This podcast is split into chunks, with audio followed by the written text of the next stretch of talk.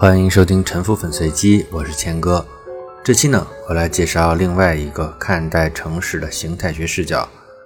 不需要特别复杂的理论，通过知觉，我们就能分出城市中的建筑呢。它大体分成两类，第一类是庄严的、有权威感的、带有文化符号的建筑，比如北京的天安门城楼、天坛祈年殿、人民大会堂之类的；再比如伦敦的圣保罗大教堂和威斯敏斯特的国会。第二类呢是朴素、直来直去、追求实用的建筑，比如陕西的窑洞。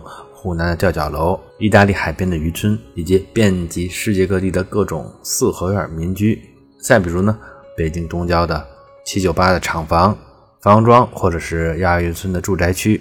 再比如芝加哥河畔的那些工厂、仓库，还有东京八王子的那些住宅团地等等。我们看前一类庄严有纪念性的，我称之为经典建筑；后一类朴素实用的。我称之为乡土建筑。本期要介绍的观察城市的方法，就是我们可以通过这两大类建筑在城市里的比例来分析这个城市的历史、社会结构和财富水平。可能有人会说，我对这两个词的用法和他们的原始定义不一样。呃，确实如此。我的这套论述呢，延伸自卢森堡建筑师 Leon c r e a 我借用了他的经典建筑，也就是 Classical Architecture。和乡土建筑 （vernacular architecture） 的用法，并且呢，对它们的定义进行了一般化，扩展到城市演化的更长的时间周期上，让这一对概念可以覆盖对当代建筑的分析。经典 （classical） 又可以叫古典建筑，狭义的说呢，是指那些看起来好像古典的神庙、殿堂、纪念碑样式的建筑。但是呢，从形态学的角度上，经典建筑的要害在于观念性，是用于炫耀其主人的声望、提高权威而建造的。所以呢，它们并不限于古代，也因此和经典建筑相对的，并不是现代当代建筑，而是乡土建筑。乡土建筑，它狭义的说呢，是指本乡本土的建筑。典型的呢，就是我们理解的瑞士山村的那种木结构的房屋，或者是。黄土高原的窑洞，它们的特点是使用本地的材料，符合本地的气候，比如气温、日照、降雨等等。因地制宜，一般由本地工匠建造。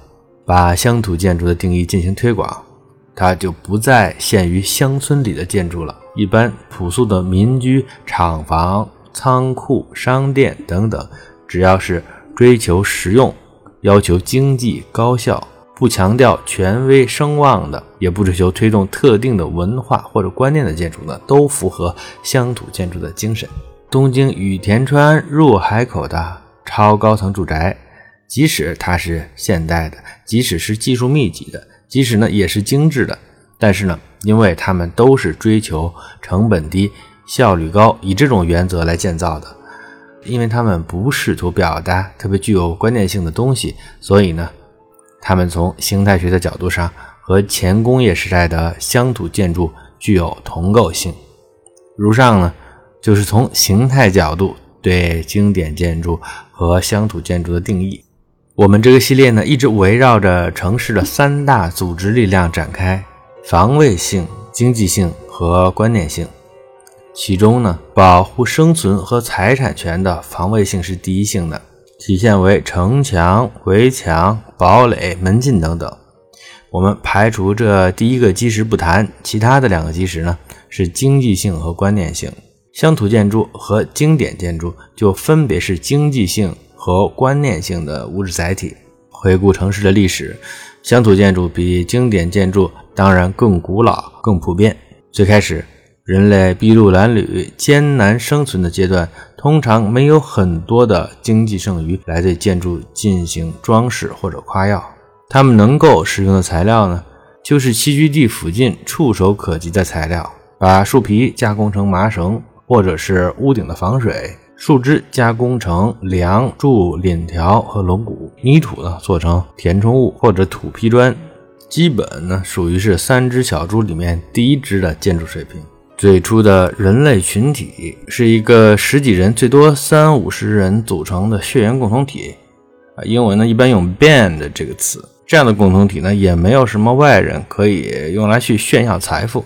但是这些小族群结合成的部落府邑形成，就需要一些标志秩序和阶级的要素，就开始需要凝聚力量、统一行动的领导力，需要一些标志秩序和阶级的要素。在大量的第一只小猪的房子组成的早期聚落里，自发地产生秩序。就是长老的大屋和神社的出现。族长他的茅屋的屋顶和屋檐呢，经常会进行装饰。有的时候呢，故意把这个房子建得高大一些；有的时候呢，会被放在高台上。经常它的入口大门会修得高大气派。族长的大屋里会摆放神秘或者贵重的物品。神社的房屋呢，也可能被进行类似的处理。此外，巫师经常是深居简出的。以减少暴露他作为普通人的一面。巫师的房屋经常被方形的院墙包围，普通人进出院子受到严格的限制。除去活人的建筑，还有死去的人的建筑，或者是神灵的建筑。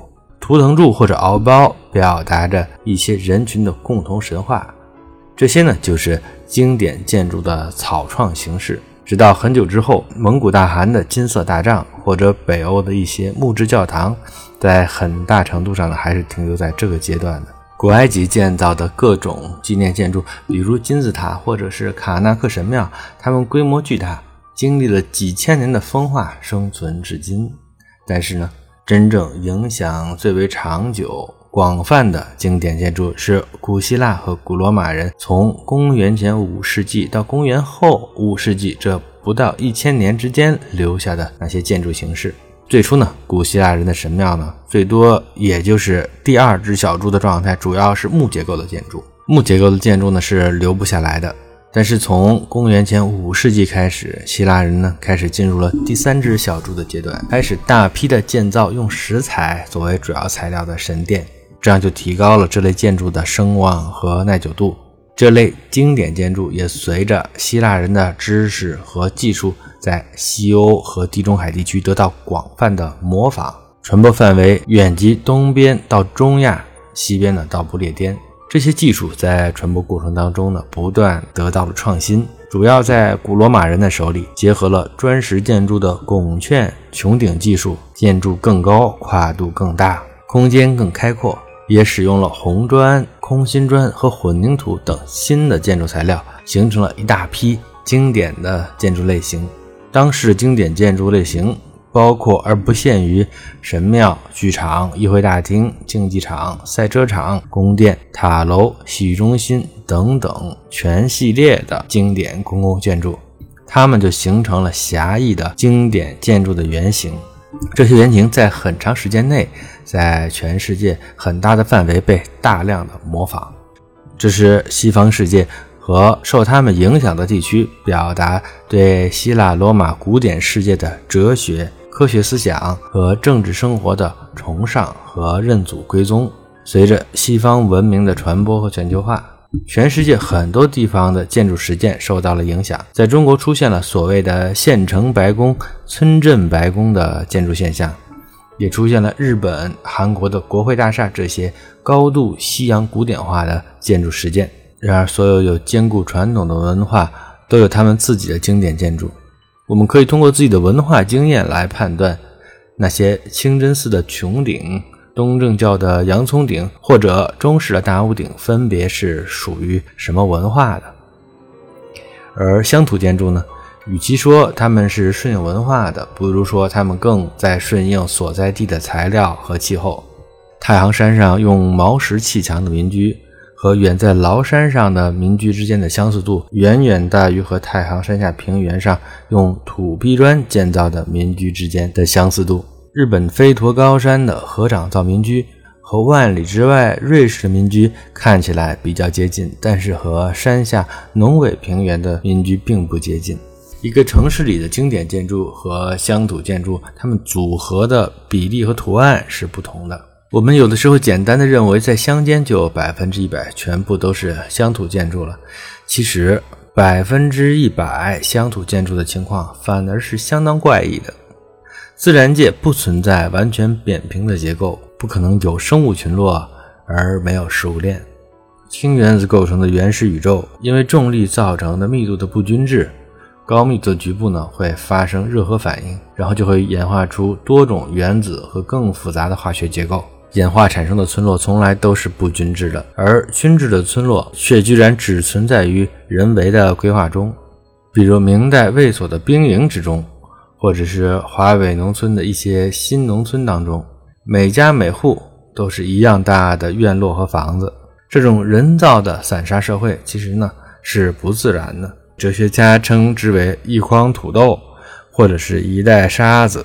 这样的村落会自发的产生不均质，在没有外力强行进行控制的情况下，村内各家各户会进行不同的建设活动。有的人家会把房子增建到两层。有人会用图案华丽的瓷砖来装饰门面，有人在屋顶上装上葫芦形的尖顶。这样呢，这个村庄虽然仍然是高度均质化的，但是其中呢或多或少还是出现了一些观念性的元素，出现了一些经典化的努力。比较正常的形态是山西乡间的那种村落，大体上是朴素实用的四合院，属于是乡土类型，但是呢。大户人家的正房的门头上会带有比较华丽的装饰，在村庄里呢还会有宗社或者是寺庙，他们是带有纪念性，是传播观念的，也会有一两处的戏台，会有当地的土豪赞助看戏的娱乐活动。这种活动同时也具有大众媒体的道德教育的功能，是一种有助于社会规范形成的硬件设施。在大量的乡土建筑之中。存在一些经典建筑的含蓄的表达，并且呢，它们形成了相对稳定的形制。在一些欧洲的自治市镇，经典建筑的发展更加的充分。除去教堂、宫殿、剧院之外，学校、金融机构、法院、公墓之类的地方，也经常构成城市中的经典建筑。经典建筑呢，在城市中可能会占据百分之十甚至更大的比例。由于它们更加突出，所以呢，甚至压倒了为数更加众多的乡土建筑的风头。这是发达社会的一种特点。无论是山西的乡村，还是欧洲的自治市镇，这两种状态可以说都是比较稳定的状态。它们只是代表了同一发展的不同阶段。最后呢，世界上也存在高度经典化的城市，比如伦敦、巴黎，比如曾经的罗马。在这些城市当中，多数的房子都是体面华丽，甚至是伟岸而充满纪念性的。这是一种长期的稳定经济发展和巨大的财富积累的结果，经常需要两百年甚至更久的时间。而且这些经典建筑要维持它们的功能正常，是需要持续消耗大量资源的。一般的这些资源都是从很大的范围里汲取的。所以，高度经典化的城市依靠的是帝国体制和广阔的腹地的资源输入。如果说伦敦和巴黎，他们的经典和乡土之间还算是比较的平衡，那么罗马在帝国末年，则是一种三步一宫殿、五步一神庙的状态。这种高度经典化的城市本身也是不稳定的。任何城市呢，都会吸引无产者的涌入，而无产者的涌入要求。更低成本的住房，这些低成本的住房就构成了乡土建筑类型的填充。反过来，如果没有劳工阶级，一个城市就无法控制其生产生活的成本，也就无法长期的维持它的竞争力。全面市绅化的城市是虚假和短暂的，面包与竞技维持的纯消费性城市也只能是局部的。对乡土和经典建筑的分析呢，我还没有讲完。呃，下一期呢，我还会接着讲。这就是本期的陈腐随机，感谢您的收听。